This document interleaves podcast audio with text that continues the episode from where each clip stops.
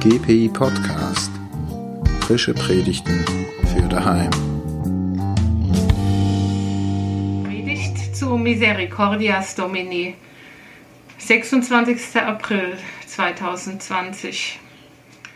Die Gnade unseres Herrn Jesus Christus und die Liebe Gottes und die Gemeinschaft des Heiligen Geistes sei mit euch allen.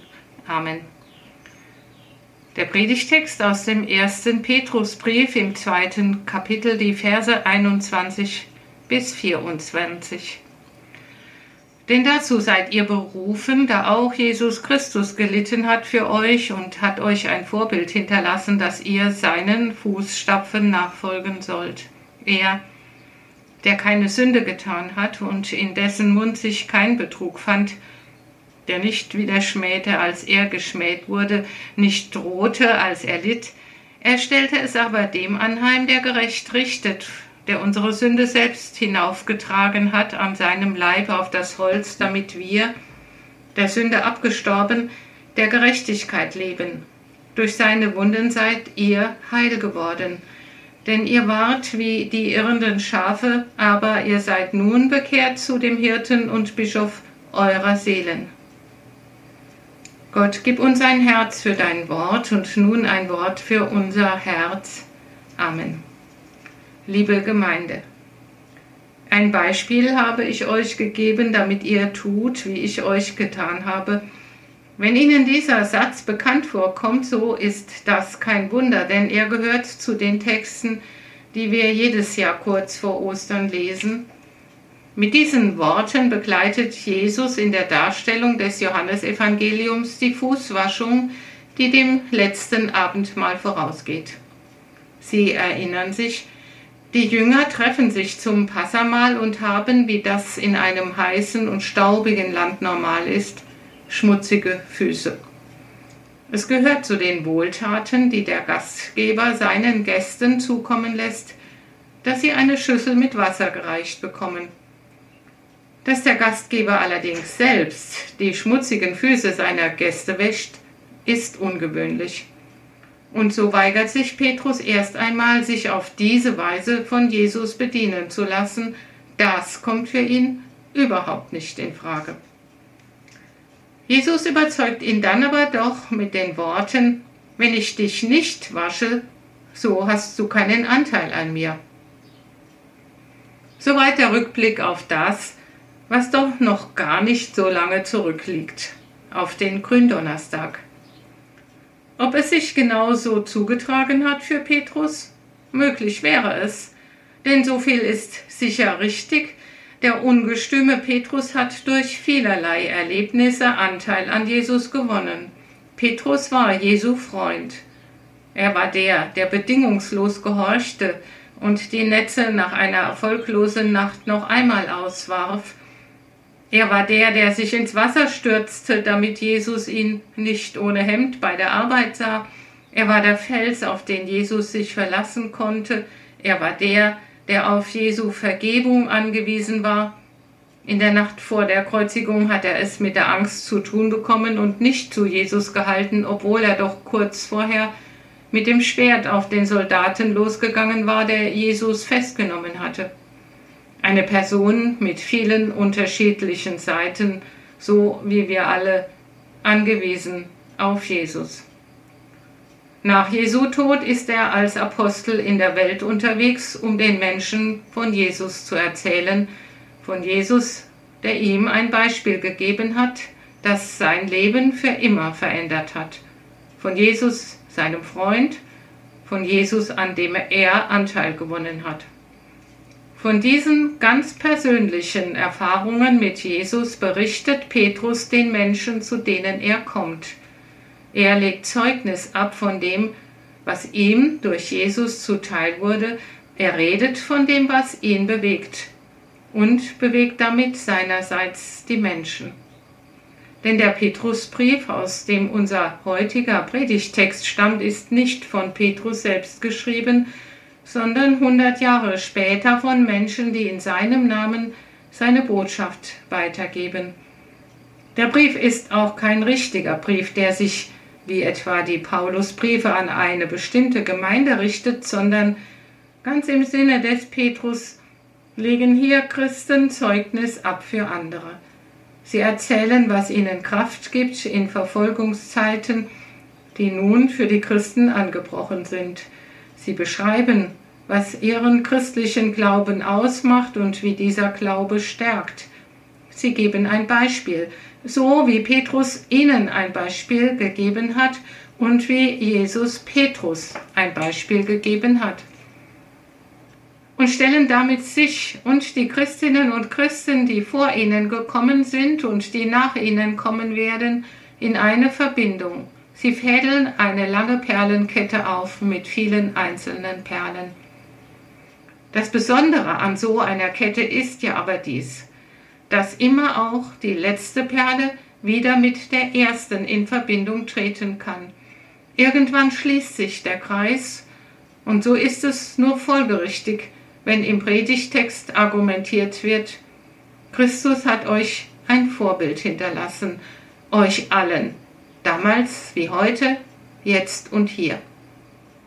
Es ist das, was wir Menschen in schweren Zeiten brauchen.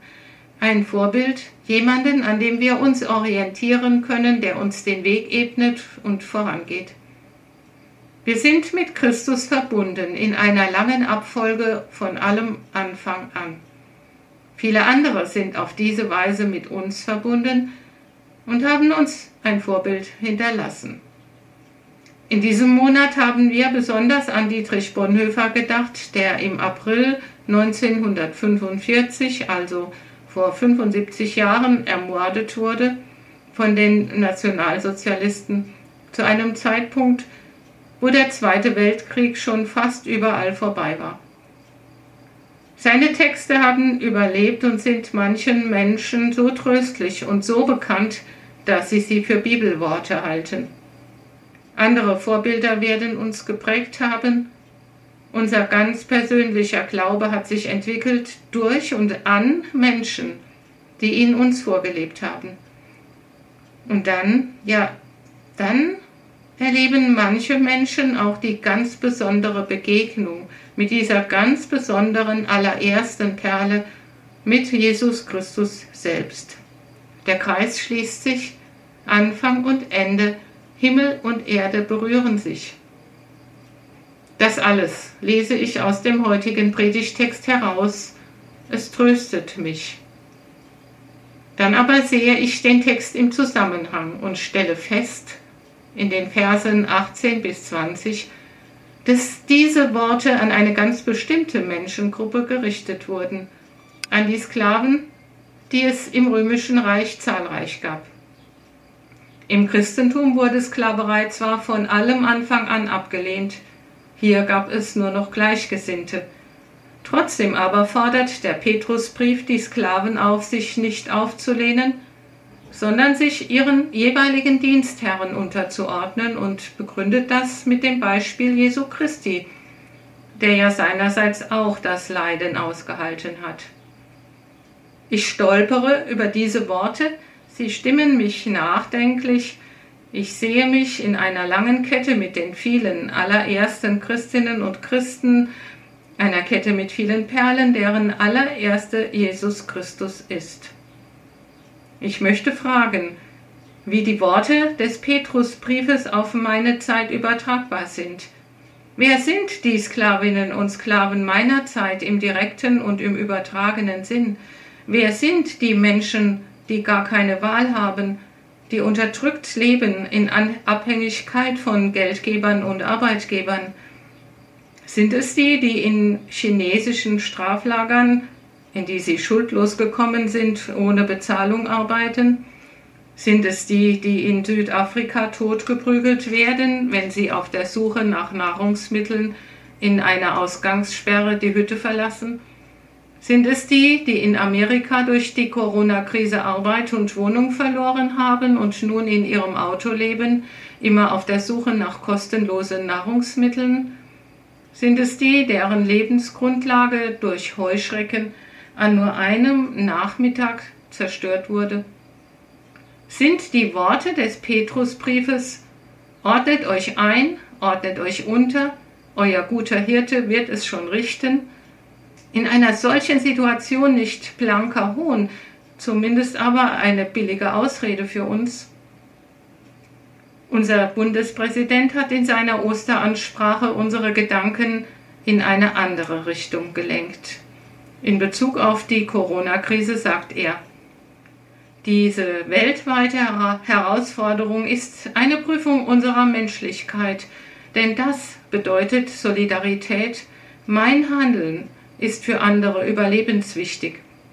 Wir haben in den vergangenen Wochen gezeigt, dass wir zu Vertrauen, Rücksicht und Zuversicht in der Lage sind.